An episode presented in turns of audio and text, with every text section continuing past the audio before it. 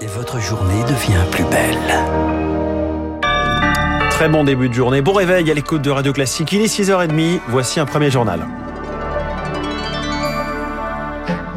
La matinale de Radio Classique avec François Geffrier. Augustin Lefebvre à la une, Elisabeth Borne appelle les syndicats à ne pas pénaliser les Français dans leur mobilisation contre la réforme des retraites. Les syndicats qui espèrent convaincre un maximum de salariés et qui préparent leur plan de bataille secteur par secteur. Conséquence, Chloé Juel, à partir de jeudi prochain, mais il pourrait être compliqué de se déplacer. Oui, sur les rails, côté SNCF et RATP, la mobilisation sera très forte. Pas encore de prévision de trafic pour l'instant, mais on le sait, les transports sont en première ligne. Les syndicats se sont réunis hier. Ils vont défendre coûte que coûte leurs régimes spéciaux. Thomas Cavel est secrétaire général de la CFDT. On est sur des métiers pour beaucoup d'entre eux à pénibilité avérée. C'est pas simplement euh, une lubie en disant je veux pas travailler plus longtemps. Ça a des répercussions sur la santé. Donc oui, il y a de l'inquiétude et oui, il y a de la colère. Donc nous sommes extrêmement déterminés. Il y a tous les ferments, évidemment, pour qu'il y ait une mobilisation très forte et très puissante le 19. Il faut que le gouvernement entende le rejet des salariés de ce mauvais projet de réforme. Thomas Cavel, secrétaire général de la CFDT, interrogé par Lauriane Toulmont. Le 19 janvier sera donc rouge. Pas d'autre date de mobilisation pour l'instant. Les syndicats des transports feront le point le dimanche 22 pour décider de la suite. Dans les airs, la mobilisation sera forte également. Et sur les routes, bien sûr, la pénurie d'essence menace. Vous le savez, le mot a été donné hier par la CGT Pétrole. C'est l'appel à la grève. Six jours de mobilisation avant peut-être un mouvement illimité. Enfin, dans les écoles, les hôpitaux, les administrations, le mouvement s'annonce aussi très suivi. Pas plus de précision pour l'instant. Les assemblées générales vont s'enchaîner dans les jours qui viennent. Le bras de fer ne fait que commencer. Chloé Juel, hier, les représentants des Républicains étaient reçus par Elisabeth Borne à Matignon. À la sortie, ils ont revendiqué un succès, estimant avoir obtenu des infléchissements du projet, notamment sur la revalorisation des petites pensions pour les actuels retraités. De quoi poser les bases d'un accord, selon eux, accord qui sera nécessaire si le gouvernement veut faire adopter le texte sans recourir au 49.3.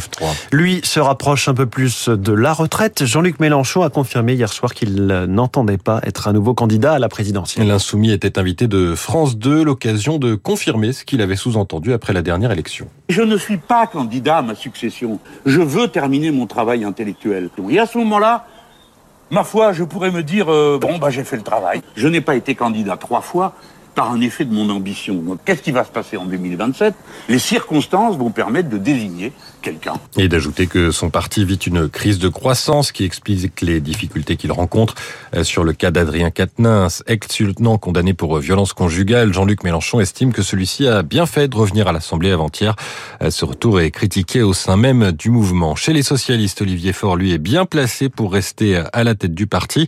Euh, le décompte des voix continue après l'élection hier, mais l'actuel premier secrétaire arrive largement en tête devant le maire de Rouen, Nicolas Mayer-Rossignol. Il affirme même avoir dépassé les 50%.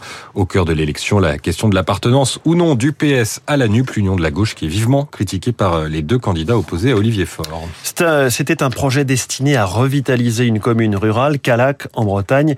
Elle n'accueillera pas de réfugiés. La municipalité d'Hiver-Gauche voulait construire un centre pour ces réfugiés qui aurait entraîné la construction d'équipements et la création d'emplois.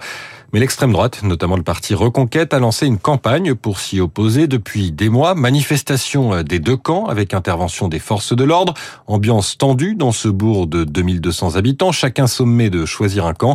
La mairie a donc fini par reculer au grand regret de Benoît Cohen, cofondateur du fonds Merci qui devait cofinancer le projet. Calac a décidé d'arrêter devant la pression de groupes extrémistes ultra-violents qui ont fait des menaces de mort, de brûler la maison des, élus, de viol. Enfin, c'était monstrueux, quoi, avec des, des, méthodes qui sont plus mafieuses qu'autre chose. Il y a eu aussi, aussi beaucoup de désinformation. On a des chiffres hallucinants qui ont été annoncés, qu'on allait accueillir d'un seul coup 100 familles de réfugiés, qu'il y aurait des femmes voilées partout, des boucheries halal dans le village. Enfin, je veux dire, tous les marchés étaient recouverts de tracts mensongers. Et donc, ça a fait que c'était intenable en fait. Un propos recueilli par Léonard Cassette. Au Brésil, Lula réorganise entièrement sa sécurité. Conséquence de l'insurrection qui a dévasté les lieux de pouvoir brésiliens dimanche, le président estime que les portes de son palais ont été ouvertes et non forcées.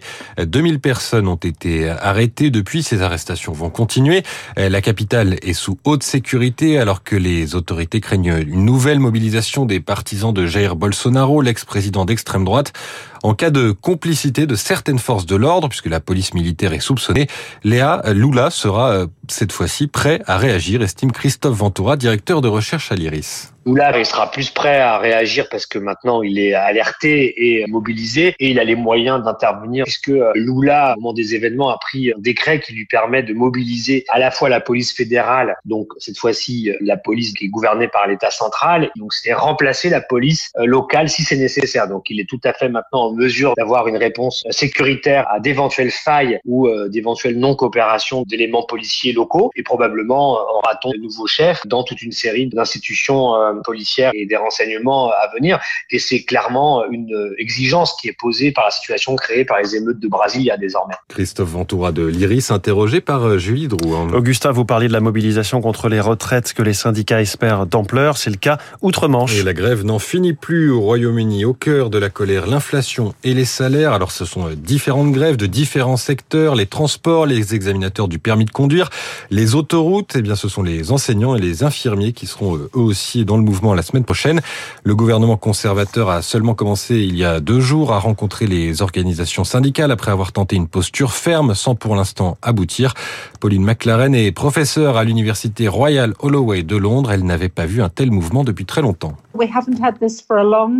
Nous n'avons pas vécu cela depuis longtemps. La dernière fois, c'était avant Thatcher, je crois.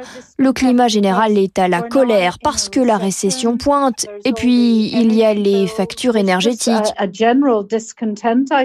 C'est un mécontentement généralisé. Les gens ont peur. En fait, le Royaume-Uni ressemble à la France.